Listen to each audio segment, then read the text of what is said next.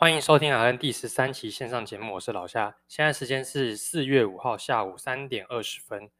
那今天是连假最后一天，最近的病例每天都是动辄超过一百例的本土确诊。那就在刚刚新闻才公布了，今日的本土确诊数有两百一十六例。那明天收假，我觉得可以预期，就是本土的病例应该会再往上一个数字，因为毕竟连假大家应该都在呃外出或者是返乡扫墓这样子。那基本上在疯狂群聚之下，那我觉得虽然这个防护措施可能也做到位了，但仍然这个病毒是防不胜防的。所以如果有出现一些轻微症状的人，哦，基本上他们大部分人应该还是无暇去处理或者是筛检。那等到。呃，你真的假设你真的有确诊，或者是说你有不舒服的状况，一旦你去裁剪，你踏进医院的那一刻开始，那你可能你的假期就整个就是结束了。所以呢，你在那个结束之后啊，你就是要到医院嘛，医院就会要你去做服所谓的防疫坐牢，可能就是要待在医院一直待，哦，待到你那个就是 CT 值 OK 才会让你出去这样子。所以等到年假结束之后，我想大家才会准备要回到工作岗位之前，哦，如果开始出现一些不舒服的症状。甚至一些类似的症状，或是家里人已经有接受接受到一些什么细胞简讯，或者是呃足迹的通知，那可能就会叫你去开始去裁剪这件事情。所以我在那边立个 flag，我希望呃就是可以打点我这个 flag 啦，就是大概率我觉得明后天这个本土病例数应该会达到一个呃近期的高峰。好，当然希望这个不要有这些确诊确诊数往上的一个趋势。好，那我也不希望台湾的一个。疫情就是这样继续不断的往上，也是不太好啦。哦，不然的话，其实也不知道这个政府还会就是祭出多少限制大家生活的一个政策。最怕就是，呃，就是这些我们还害怕就害怕疫情的少数人哦，去影响到多数人的一个自由跟生活的权利哦。毕竟大家已经被关了很久，如果现在再回到原本的可能三三级三级警戒的一个状况下，我想大家应该是很难再熬啦。然后那些商家很多应该也是无法再继续坚持下去的。其实我身边朋友哦，包含我现在所待的医院，都已经针对这一波疫情又再一次征召了专责病房，用来降低医疗的运载。说实在，看似简单的征召或者是降载，这个其实对于第一线人员来说是一个非常吃力不讨好的工作，因为你要想办法把原本就住在医院的病人。哦，转送集中到一个病房来，同时去做照顾跟治疗。这过程中可不是说你今天把病人推过去就完事了，然后病人就自己会好了，然后就可以出院。你可能还需要整理病人的病况，然后交班给其他病房的护理师。然后你还要期待说，可能这个单位哦，可能这个这个病人他的病况可能需要用到了一些医疗仪器，或者是一些特殊治疗的用品，然后可能都要一一并带过去到另外一个病房去呃做治疗跟工作。此外，你们。呃，你以为医院呢会因为就是这些小事，然后就帮我们请这个搬家公司哦来处理搬运病人，甚至是搬运物品嘛？基本上是不可能的哦，都是我们这些哦，你各位护理师们要去帮忙搬病房哦，甚至去运送病人，去布置这些病房哦，那就感觉就像每个人就像是打杂的工人一样啊，去协助医院完成降载。那至于那些被征召作为专职病房的单位，然后也是有护理人员哦，去针对合乎标准的 SOP。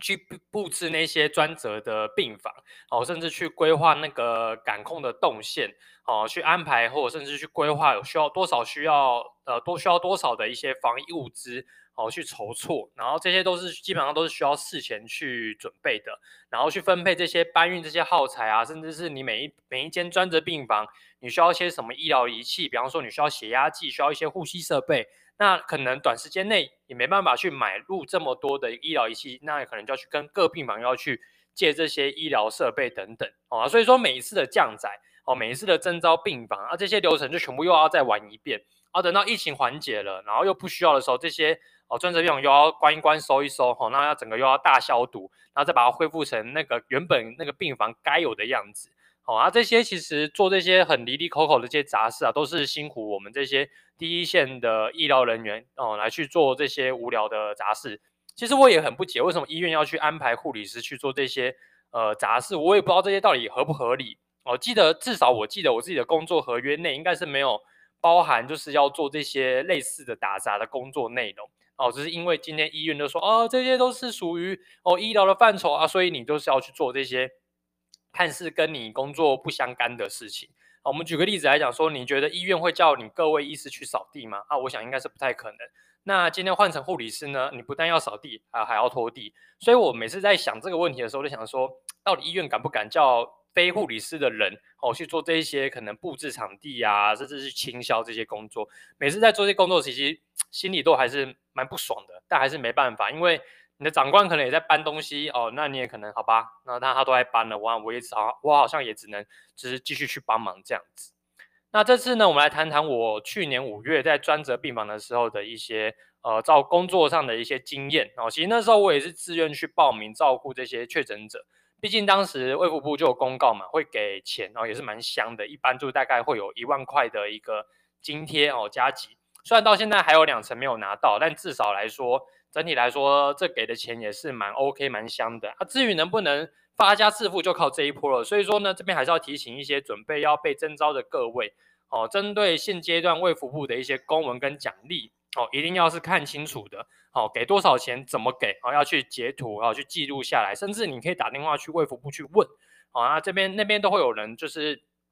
我给你非常那个详细的答案。那基本上我刚刚有稍微翻了一下哦，这些一般一万块到一呃，他最新公布的是今年的一月十九号吧。哦，他还是有这个一般一万块的一个一个奖励啦。那这边就会有人会有人酸呐、啊，就说啊，你自愿去做第一线工作啊，那边吵要多少钱啊？你还有良心吗？啊，我觉得啊，大家都是进来工作的，不是来当义工的。哦，那些只会喊口号、打嘴炮的，哦，这些低能。哦，如果你这么有良心，你就自己全副武装进来，哦，带病人下床尿尿，帮病人翻身，啊，就都不要拿薪水。好，如果你自己做得到，然后再来酸。要不然就是，如果你说你不会照顾，没有关系，你就进来呢，帮那些大哥大姐们打扫、丢垃圾，那些也是很辛苦的。好、那些就只会站着不嫌腰疼的，真的全部都可以闭嘴，因为其实大家都是冒着哦被感染的风险进来工作，所以我觉得相较于这些哦，就是人家讲说比较没什么风险，然后说这没什么没什么技能啊，不就进去照顾病人吗？好、哦，这些我跟你讲，高风高风险就必必定要伴随着高报酬啊，大家都是冒着。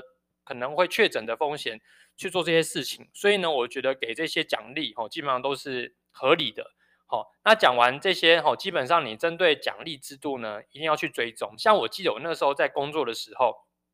哦，我们也是每天跟着那个防疫的记者会，然后我们就去看一下他的那个奖励制度有没有更改，或者说他给的时候是怎么给。所以那时候甚至我还要自己打电话去问过，哦，真的是这样子给吗？等到他们有确定给我这个答案呢，我才会去。跟我的上级长官去讨论说，哎，确实我才会问有这件事情，然后长官也比较能够知道说，哦，你们真的有去追踪这些事情，那他们去申请的时候呢，才会比较更加注意这样子。哦，那至于你等到你真的追呃开始有在追踪哦，开始进去工作之后呢，一定要确定几件事情。第一个就是你一定要确实且扎实的去学会穿全套的一个隔离衣服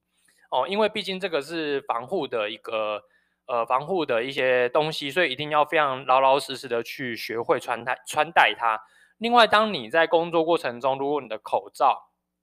甚至是衣服或是防护设备有损坏的时候，哦，记得千万不要懒哦，一定该去换的时候就要去换哦，不然等到你发现你的呃可能兔宝宝装有一些破损，或者是说你的你的口罩因为你的汗水哦，可能把它滴到湿掉了，那这样的话其实就已经失去它。原本该有的一个防护功能哦，千万不要让自己曝险在这个感染的危险之中。一旦你确诊了，我想这个也是得不偿失的啦。另外就是要提醒，就是第一线工作的人哦，在进去隔离区的时候，一定其实要想一想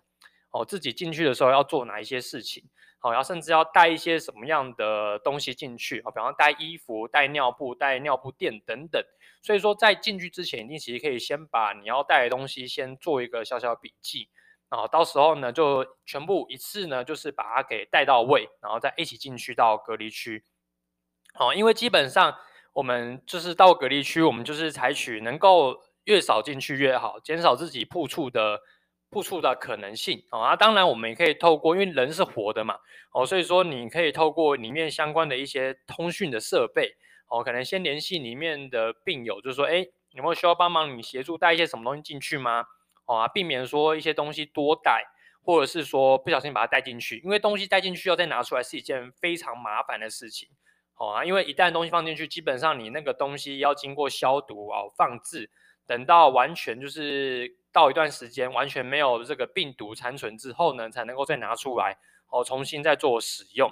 那也要避免说，就是我们哦医疗人员就是多次的进出这个隔离区，哦，一来会增加你防疫物资的消耗，因为你每进去一次，哦，出来那些隔离衣就全部都是要脱掉去丢弃的，不可能重复再穿，哦，所以这些东西基本上呢。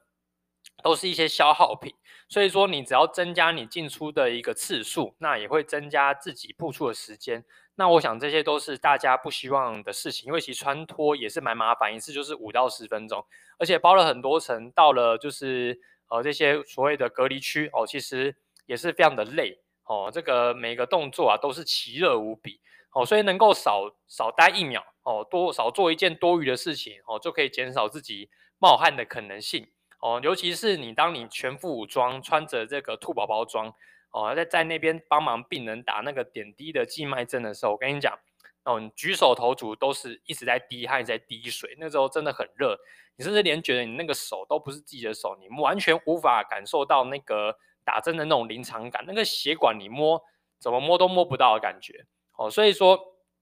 呃，在进去之前一定要先把自己该准备的一些临床的治疗技能。比方说抽痰呐，吼点滴这种基本的一些技术，吼该熟练的还是要熟练，以避免说你等到你真的进去之后呢，哦啊，等到你真的完全两层头两层手套戴着，哦眼睛因为流汗嘛，有蒸汽什么都看不清楚，在那边搓，哦搓了老半天还打不到针，哦那真的是跟你讲苦，除了苦病人，也是苦到自己，哦那等到你一整天的治疗工作都已经告一个段落之后呢，哦，大家一定不要嫌麻烦，一定要记得去把澡给洗好，洗好澡，然后身上的口罩换一个干净的，然后再回家，才能够尽量避免哦，把一些这些呃病毒带回家给自己的家人这样子。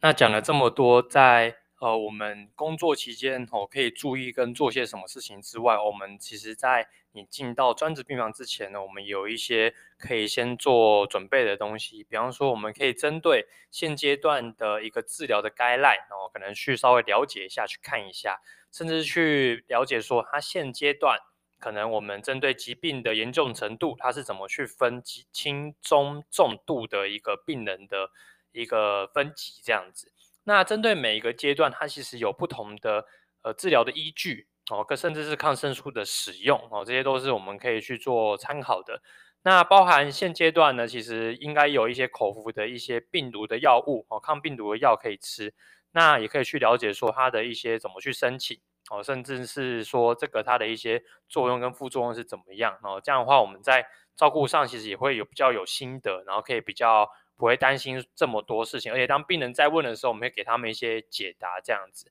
那此外呢，我们在照顾病人的时候，其实一定会用到一些比较特殊的医疗仪器。比方说，像前阵子很红的一个救命神器 High Flow Nasal Cannula，那我们就可以去了解一下它的界面怎么去设定，然后包含它的一个用途跟它的一些流速哦，怎么样去判读哦，这个也是可以先去请教跟准备的部分。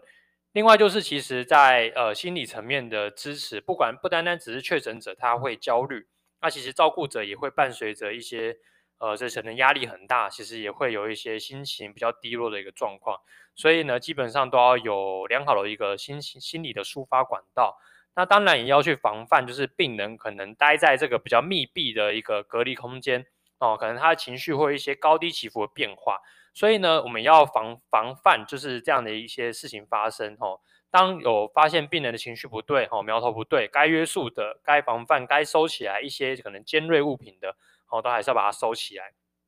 避免说再发生像之前一样，就是砍伤护理师的事情再发生哦。大家都是辛辛苦苦来工作，不要因为就是一点点的呃一些挫折哦，导致这些遗憾的事情发生。我想这个都是大家不乐意哦，不乐意乐见的事情呢。至于谈到医疗人员的防疫限制哦，前几天看到新闻说，医疗人员若接触确诊者。哦，如果说你没有确诊哦，你你只是可能建议你要自主健康管理的哦，你不但不用隔离，还可以继续上班哦，但还是需要就是最夸张就是你要被连续捅鼻孔十四天。那我觉得这个新闻是有待商榷了，我不确定是不是真的有这项无言的政策，因为我觉得这是一个很严重的双标问题。你今天一般百姓你确诊，我就叫你回家乖乖的休息哦，不要不要上班，不要出来。那今天你医疗人员呢，就把你当工具人哦，你确诊哦，你被你接触到确诊者，但是你没有你没有中奖啊，你还是可以工作啊，没有问题啊，你就口罩戴着，然后每天被捅鼻孔啊，我们就确定你没有问题，我们就让你继续上班这样子。那我觉得这个听起来就是有一点在滥用这个医疗人员的感觉，总是让人觉得听起来不是那么的舒服，因为。如果是我，我宁可被关在家十四天，我不要连续被捅鼻孔十四天，那真的是很难受诶、对啊，而且大家要继续为一个这样子一个清零的政策、智障清零的政策继续卖命，我觉得是一个非常不符合经济效益的事情。那我希望这次的危机过后，其实希望政府可以非常重视这医疗人员的人权哦，该给的钱、该调的薪水哦、该给的福利就一样都不要少，不然等到真的这件事情结束之后啊，等到。大家真的哪一天真的受受不了的时候，动不了哦，就真的是走上街头去呃抗议哦，去反对这些执政者他这些无无聊的政策啊什么的，然后导导致这些医疗人员的迫害这样子。那今天呢，就跟大家简单去闲聊一下，就是自己之前在专责病房的一些经验谈呐。那我希望就是有在临床工作的哦，那自己如果真的。也要到专职病房去工作的话，一定要千万小心再小心哦。那赚钱之余，大家也要健健康康这样子。那今天的节目到这边就这样，拜拜。